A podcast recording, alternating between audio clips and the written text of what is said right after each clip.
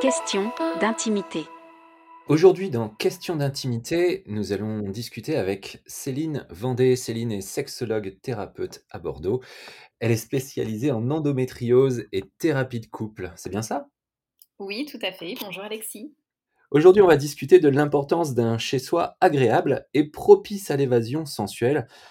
En gros, Céline, est-ce que je dois bannir la télévision ou mon ordinateur de la chambre à coucher? C'est préférable, oui.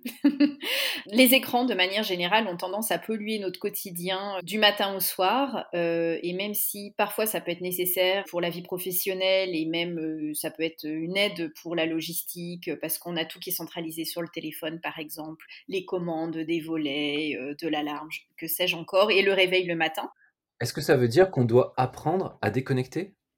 On doit apprendre à déconnecter et ou à connecter de manière qualitative.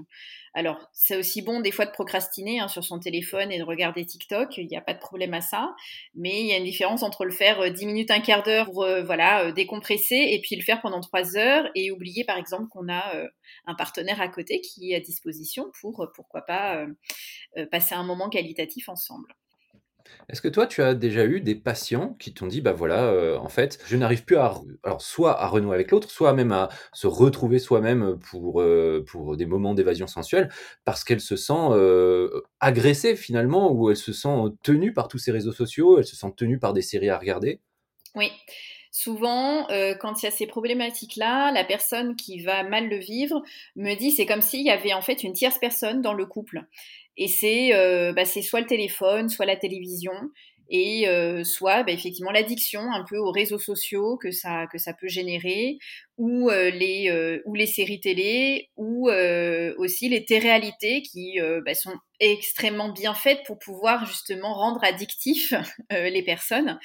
Et donc, voilà, quand il y a un des deux qui souffre, souvent, il met en avant le côté j'ai l'impression d'être en couple avec un téléphone et non plus avec une personne.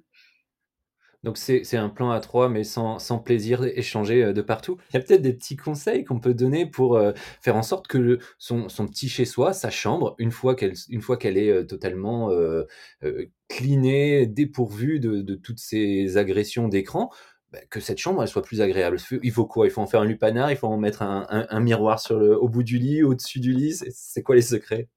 Alors pas nécessairement, mais comme tu l'as souligné, en fait, il faut euh, enlever tout ce qui peut être parasite visuel. Donc il y a les écrans, mais il n'y a pas que ça. Ça peut être le panier à linge ou le linge qui sèche, le panier du chien, euh, les jouets des enfants qui traînent. Le vélo d'appartement? Le vélo d'appartement aussi, euh, parce qu'en fait tout ça, l'œil va accrocher là-dessus et ça va renvoyer à tiens, bah, j'ai pas fait de j'ai pas fait de vélo depuis depuis 15 jours, j'ai la paperasse à finir, j'ai le linge à étendre, euh, on n'a pas rangé les jouets des enfants, etc. Et donc finalement tout ça, ça va venir intercepter peut-être là où on avait envie d'intimité et de construire euh, un moment euh, favorisé avec, euh, avec son partenaire. Donc c'est vraiment nettoyer, comme tu l'as dit, tout, cet aspect-là. donc on va épurer au maximum l'espace et puis on va le décorer à son goût. Ça c'est important de ne pas rentrer forcément dans une thématique précise qui renverrait à quelque chose genre hôtel coquin ou je ne sais quoi, mais déjà de le faire à son goût de faire attention aux couleurs qu'on utilise aussi, parce que ça, ça a un impact euh, sur le sommeil notamment, euh, euh, et ça, c'est important aussi à le prendre en considération. On dort un tiers de notre temps et on dort dans notre chambre, dans notre lit.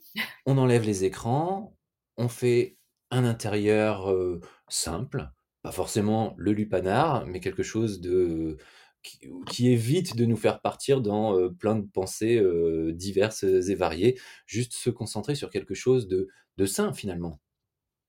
C'est ça, de sain, euh, de la douceur, de la sensualité, du confort. Donc privilégier par exemple une bonne literie, un investissement euh, important. Voilà, c'est un bon matelas parce qu'on dort longtemps. Et puis euh, bah, pour les galipettes, c'est quand même plus confortable d'être sur un, lit solide et, puis agréable.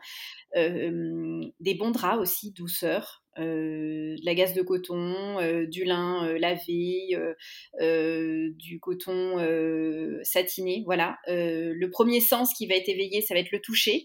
Donc dès qu'on va être dans, dans, les draps, on va déjà être dans une bonne disposition pour éveiller les autres sens. Donc ça, c'est extrêmement important. Puis favoriser aussi une lumière tamisée donc on bannit l'éclairage trop trop, trop fort et privilégier des sources de lumière tamisées pour aussi apporter de la volupté, de la douceur aux courbes de nos corps.